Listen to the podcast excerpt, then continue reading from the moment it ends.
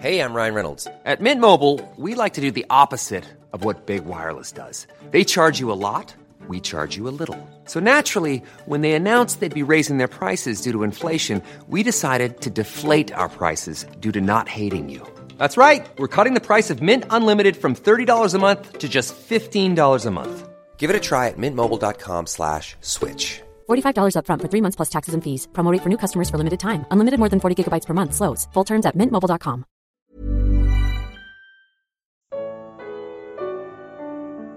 Ele vê você no direito e no avesso.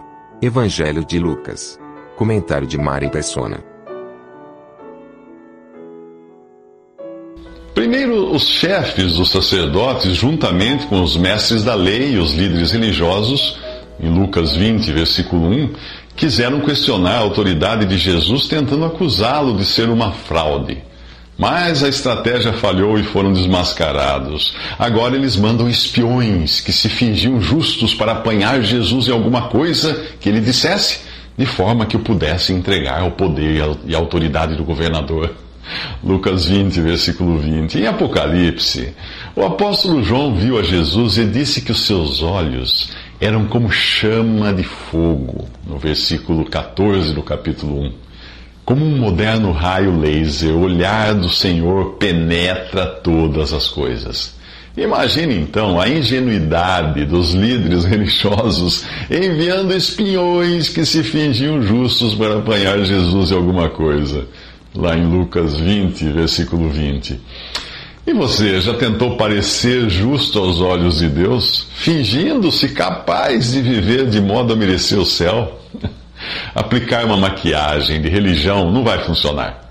Basta um olhar penetrante do Senhor para o seu rímel derreter, a sua base virar meleca e o lápis dos olhos escorrer como negras lágrimas.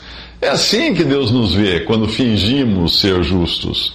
A única solução para o pecador é apresentar-se de cara lavada e convicto de sua culpa, arrependido e crendo que Jesus morreu em seu lugar por seus pecados.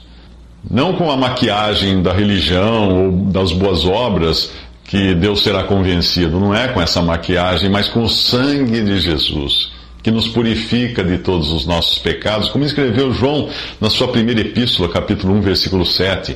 Tentar bajular a Deus com rezas e cerimônias é fazer como esses espiões hipócritas, quando dizem, Mestre, sabemos que falas e ensinas o que é correto e que não mostras parcialidade, mas ensinas o caminho de Deus conforme a verdade. Ah, Jesus percebe a astúcia deles quando perguntam se seria correto pagar imposto a César. Aí ele pede uma moeda de um denário e pergunta: De quem é a imagem e a inscrição que há nela? De César, respondem eles. Portanto, deem a César o que é de César e a Deus o que é de Deus. Lucas 20, 21 e 26. Mais uma vez eles afastam-se em silêncio. Os judeus estavam sob o domínio de César por terem rejeitado a Deus e eram obrigados a dar a César o que era de César. E Deus, o que queria? Eles próprios. Deus queria a eles mesmos. Com, juntamente com Ele, com Deus, para estarem com Deus. E assim também Deus quer a mim e Deus quer a você. Por isso, Paulo escreve aos cristãos de Corinto: Vocês foram comprados por alto preço. 1 Coríntios 6, 20 porque Jesus pagou com a própria vida a redenção do pecador. Se você ainda não creu em Jesus, continua súdito do César, o príncipe deste mundo, que é Satanás. Agora é a vez dos saduceus tentarem fazer Jesus cair em contradição. Por não crerem na ressurreição, eles apresentam um caso hipotético de uma viúva que se casa com o cunhado e fica outra vez viúva e assim sucessivamente até ter sido casada com sete irmãos, antes de ela própria falecer. A pergunta se baseava na lei, que dizia que uma viúva sem filhos deveria se casar com o cunhado para deste gerar descendência para o marido falecido. A pergunta deles é: na ressurreição, de quem ela será esposa, visto que os sete foram casados com ela? Lucas 20, 33. Jesus expõe a ignorância dos que analisam as coisas eternas com a mente carnal. Ele diz: Os filhos desta era casam-se e são dados em casamento, mas os que forem considerados dignos de tomar parte na era que há de vir e na ressurreição dentre os mortos, não se casarão, nem serão dados em casamento, e não podem mais morrer, pois são como os anjos. São filhos de Deus, visto que são filhos da ressurreição. Lucas 20, 34 a 36. Os filhos desta era essa expressão, os filhos desta era, são as pessoas em geral, que vivem num mundo onde Deus estabeleceu o matrimônio entre homem e uma mulher. O Criador os fez homem e mulher, disse Jesus. Por essa razão, o homem deixará pai e mãe e se unirá à sua mulher, e os dois se tornarão uma só carne. Em Mateus 19, versículos 4 a 5. A era que há de vir, a expressão a era que há de vir, é a eternidade. Mas aqui Jesus fala apenas dos salvos os que forem considerados dignos de participar da, da ressurreição dentre os mortos, e não dos mortos, como aparece erroneamente em algumas versões da Bíblia. Os perdidos também ressuscitarão no final, porém apenas para serem lançados vivos no lago de fogo. Ao dizer que os filhos de Deus, que são filhos da ressurreição, não se casarão nem serão dados em casamento e não podem mais morrer, pois são como os anjos, Jesus mostra que serão imortais e não mais sujeitos às distinções da vida aqui na terra. Aos crentes em Cristo, Paulo escreve: Todos vocês são filhos de Deus mediante a fé em Cristo Jesus. Não há judeu, nem grego, escravo, nem livre, homem, nem mulher, pois todos são um em Cristo Jesus. Gálatas 3, 27 a 28. Isso não implica em perda de gênero ou identidade, mas das posições que ocupavam aqui, com suas distinções entre homens e mulheres, judeus e gentios, escravos e livres. Tampouco significa perda de memória ou da afeição dos relacionamentos, pois de, depois de ressuscitados, nós não seremos menos humanos do que hoje nós já somos aqui. Se Jesus tivesse vindo apenas para servir de exemplo de como deveríamos viver para agradar a Deus, continuaríamos perdidos. Sabe aquela foto na qual você aparece na praia, ao lado de amigos e amigas e se sente péssimo, pois a boa forma deles só serve para revelar que você está fora do padrão? Assim é com a perfeição de Jesus. Ela mostra que estamos longe da boa forma espiritual exigida para passar pela porta estreita e o apertado caminho que leva à vida. Mateus 7,14. Jesus era naturalmente sem pecado, como fala em Hebreus 4,15. Mas nós, se afirmarmos que estamos sem pecado, enganamos-nos a nós mesmos, e a verdade não está em nós, como fala João em sua primeira epístola, capítulo 1, versículo 8. Embora sua vida, a vida de, de Cristo, sirva de exemplo, dizer que para ser salvo você precisaria viver como Jesus não seria uma boa notícia. Que é justamente o significado da palavra evangelho, boa notícia ou boa nova. Seria uma péssima notícia, pois ninguém iria conseguir. Então, o que é o evangelho? Bem, Paulo explica: quero lembrar-lhes o evangelho que lhes preguei, por meio deste evangelho vocês são salvos. Pois o que primeiramente lhes transmiti foi o que recebi, que Cristo morreu pelos nossos pecados, segundo as Escrituras, foi sepultado e ressuscitou ao terceiro dia, segundo as Escrituras. 1 Coríntios 15, de 1 a 3. Ao pregar o Evangelho a Cornélio e seus amigos, Pedro falou de como Jesus andou por toda, por toda parte, fazendo bem e curando todos os oprimidos pelo diabo. Mas não foi por escutarem isso que eles foram salvos e receberam o Espírito Santo. Não. Foi só quando Pedro disse que o mataram, suspendendo-o no madeiro, e que Deus o ressuscitou no terceiro dia, e que todo aquele que nele crê recebe o perdão dos pecados mediante o seu nome, foi aí que o Espírito Santo desceu sobre todos os que ouviam a mensagem. Isso você lê em Atos 10, de 38 a 44. A boa notícia, portanto, inclui a ressurreição de Cristo. Por isso, Jesus insiste com os mestres da lei que Deus não é Deus de mortos, mas de vivos, em Lucas 20, 38. Paulo explica que se Cristo não ressuscitou, inútil é a fé de vocês e ainda estão em seus pecados. Se esperamos em Cristo só nesta vida, somos os mais miseráveis de todos os homens, escreve Paulo em 1 Coríntios 15, de 12 a 19.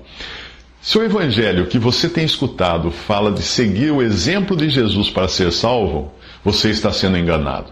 Se não passar de curas, prosperidade e libertação, você está perdendo o seu tempo. Um evangelho sem sangue não irá limpar os seus pecados. E um evangelho sem ressurreição irá prometer benefícios só nesta vida, colocando você entre os mais miseráveis de todos os homens. 1 Coríntios 15, versículo 19. Agora é a vez de Jesus perguntar aos religiosos judeus como dizem que o Cristo é filho de Davi? O próprio Davi afirma no livro dos Salmos: O Senhor disse ao meu Senhor: Senta-te à minha direita até que eu ponha os teus inimigos como estrado para os teus pés. Portanto, Davi o chama Senhor. Então, como é que ele pode ser seu filho? Isso está em Lucas 20, 41 a 44.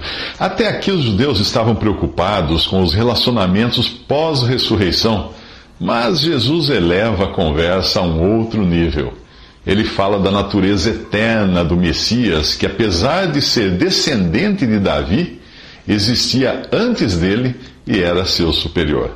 Só alguém que fosse Deus e homem poderia ser tanto Senhor de Davi quanto seu descendente. Crer em Cristo implica crer que Ele é Deus e homem. Reconhecê-lo como o Criador de todas as coisas e honrar o Filho de Deus com a mesma honra devida ao Pai, para que todos honrem o Filho como honram o Pai. Aquele que não honra o Filho também não honra o Pai que o enviou. Isso está em João 5,23.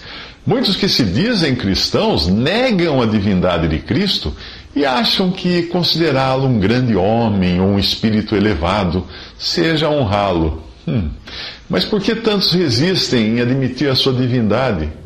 Bem, porque nós somos condicionados a admirar os heróis. Herói é quem se distingue por sua coragem, habilidade e poder, que é admirado por sua bravura, altruísmo e nobreza de caráter.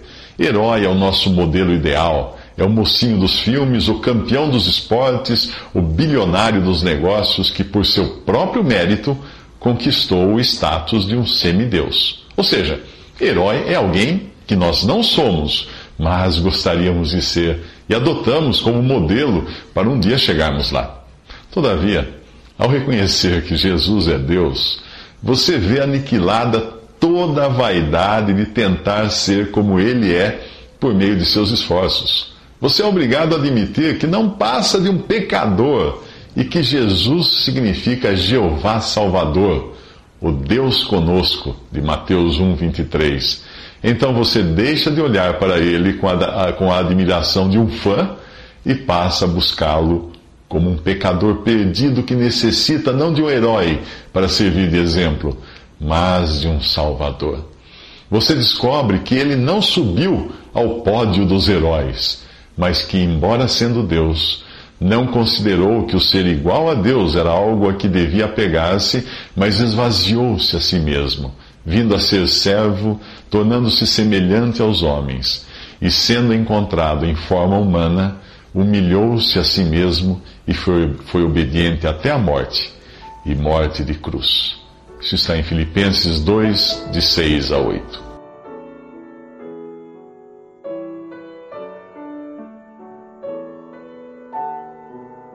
Visite respondi.com.br Visite também 3minutos.net.